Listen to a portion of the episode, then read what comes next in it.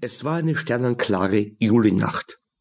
Ich war sieben Jahre alt und musste jeden Abend mit den Gebetläuten der Kirchenglocken daheim sein.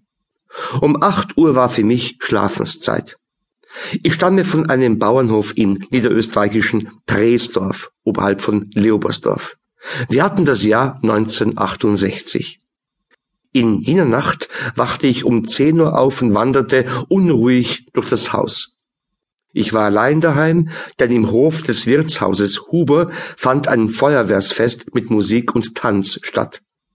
Meine Eltern waren dort, wie fast alle 680 Einwohner des Dorfes. Das Tränkgelage hatte am Nachmittag begonnen und würde noch bis zum Morgengrauen andauern. Bei uns im Stall war damals der Zuchtstier von Dresdorf eingestellt, den ich jetzt rumoren hörte. Jedes Dorf besaß damals einen Zuchtstier.